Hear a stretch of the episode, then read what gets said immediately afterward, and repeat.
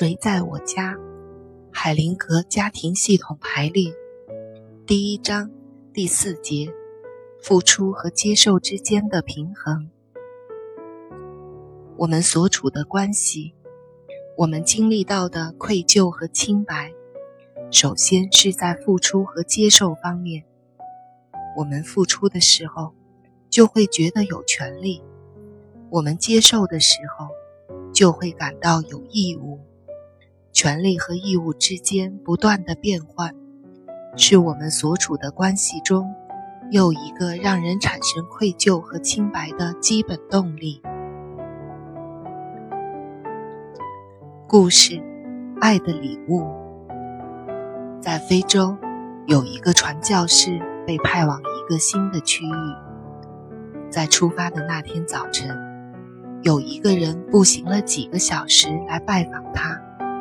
送给他一些钱作为告别的礼物，那些钱大概价值三十分。传教士很清楚，那个人是为了感谢他，因为在这个人生病的时候，传教士很关心他，看了他几次。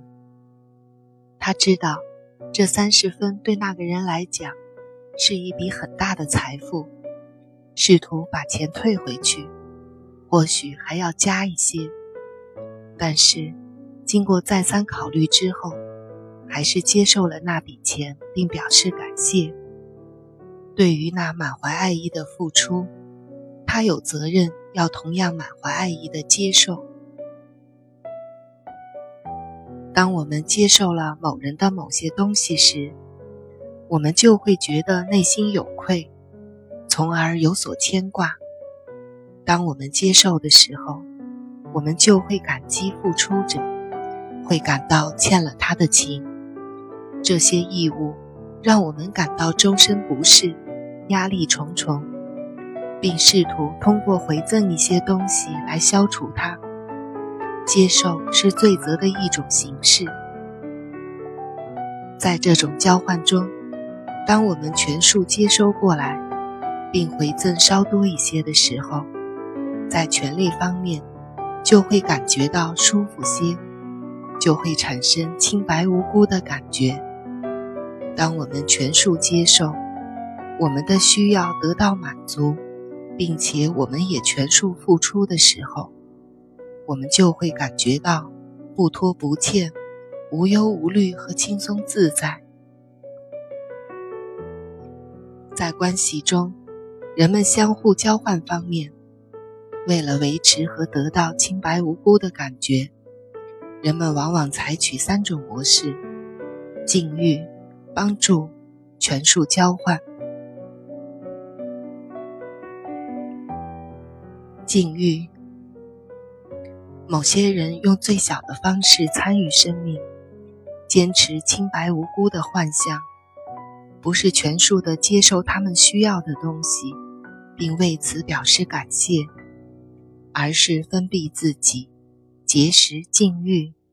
他们觉得这样可以摆脱需求和义务，因为他们没有需求，不需要接受。虽然他们不必对任何人感到感激，自己问心无愧，但那种清白只能让他们成为袖手旁观的观察者。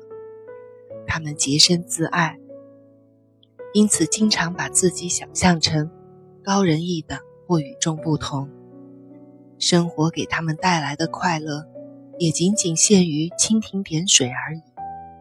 相比较而言，他们会感觉到空虚和不足。在许多消极挣扎的人们身上，常常可以观察到这种态度。他们对生活提供的一切，采取不欢迎的态度。这种态度最早产生于和父母，或是父母其中一个之间的关系中。后来也不再接受其他的关系，不接受世界上美好的事物。一些人通过抱怨别人给的不够，或者不合自己的心意，来证明自己的拒绝接受是有道理的。还有一些人。通过指出付出者的错误和局限，来证明不接受是对的。但是，其结果都是一样的。他们固守着被动和空虚。例如，有些人抱怨或拒绝接受自己的父母，罔顾父母为自己所做的一切，都会让自己明显的感受到不完整和损失。反过来，我们观察一下那些成功接受自己父母现实状况的人们，他们把这些接受的体验。转化成持续流动的力量和营养，让他们进入其他的关系中。就算父母对自己不好，也能够在这些关系中丰富的接受和付出。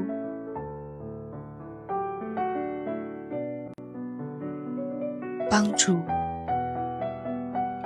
另有一些人想通过否定自己的需要来维持清白感。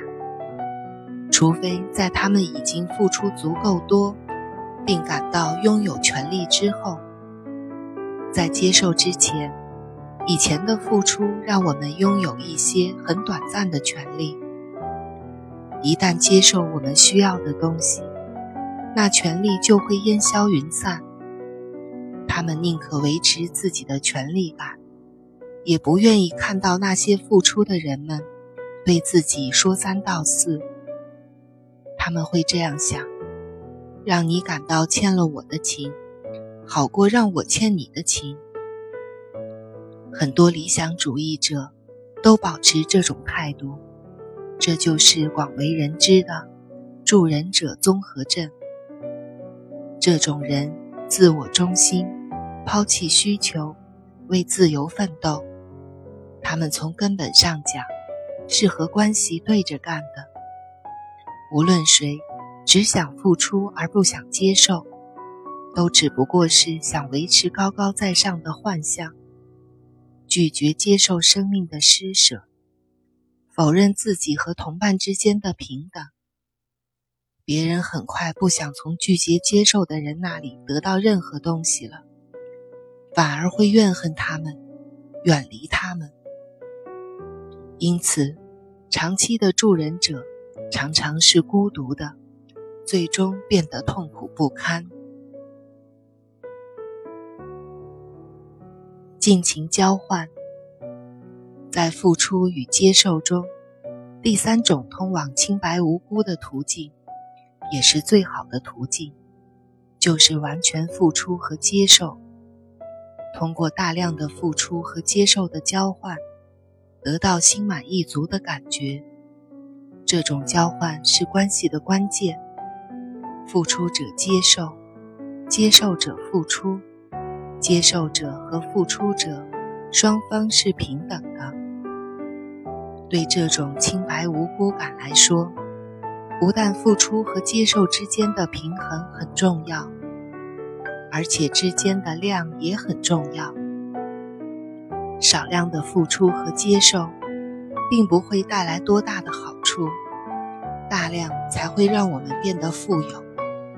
大量的付出和接受，让人们感到富足和幸福。故事越来越多。一个人爱他的妻子，想送给他一些东西，因为他也爱他。所以就满怀感激之情，接受了他的礼物。结果，妻子感觉到需要回赠一些东西。凭着自己的感觉，她回赠了丈夫。为了万无一失，她送的礼物比接受的稍微多一些，因为她是怀着爱送这份礼物的。丈夫也很期望接受她提供的礼物。并在回赠的时候，也稍微增加了一些。按这种方式，良知保持着动态的不平衡。夫妇之间的关系，在这种付出与接受的量不断增长的情况下，持续发展。这种快乐不会从天而降，而是在亲密关系中，通过需求和接受，自觉地增加爱而达成的结果。随着这种大量的交换，我们会感觉到轻松、自由、公平和满足。在付出和接受方面，所知道的保持清白无辜的方式中，这是到目前为止能够得到最深层满足的方式。